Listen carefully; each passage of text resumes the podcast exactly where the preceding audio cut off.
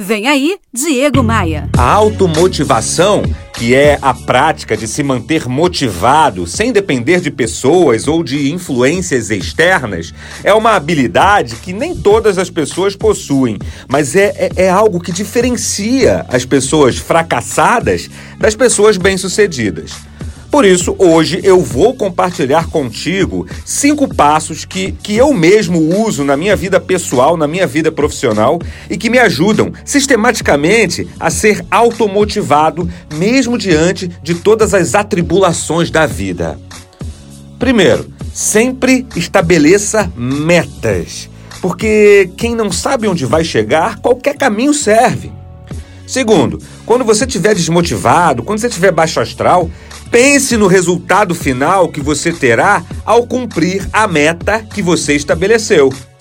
Terceiro, trabalhe o conceito de foco extremo. Eu dediquei a esse tema, ao foco extremo, um capítulo inteirinho do meu mais novo livro, Os Sete Princípios da Venda.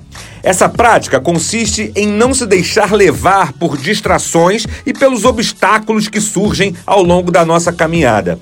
Fazendo um comparativo com o futebol, seria o mesmo que jogar a partida toda sem se distrair, sem tirar os olhos da bola.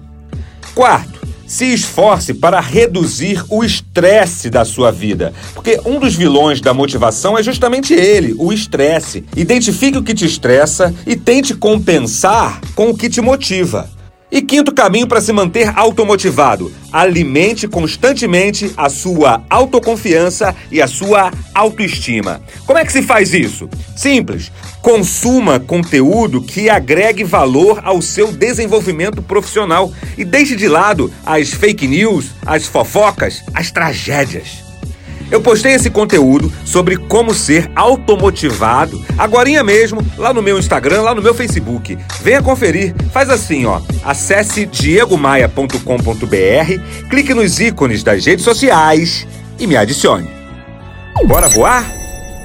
Você ouviu Diego Maia. Oferecimento Múltipla Consultoria. Reduz até 40% dos seus custos financeiros e tributários.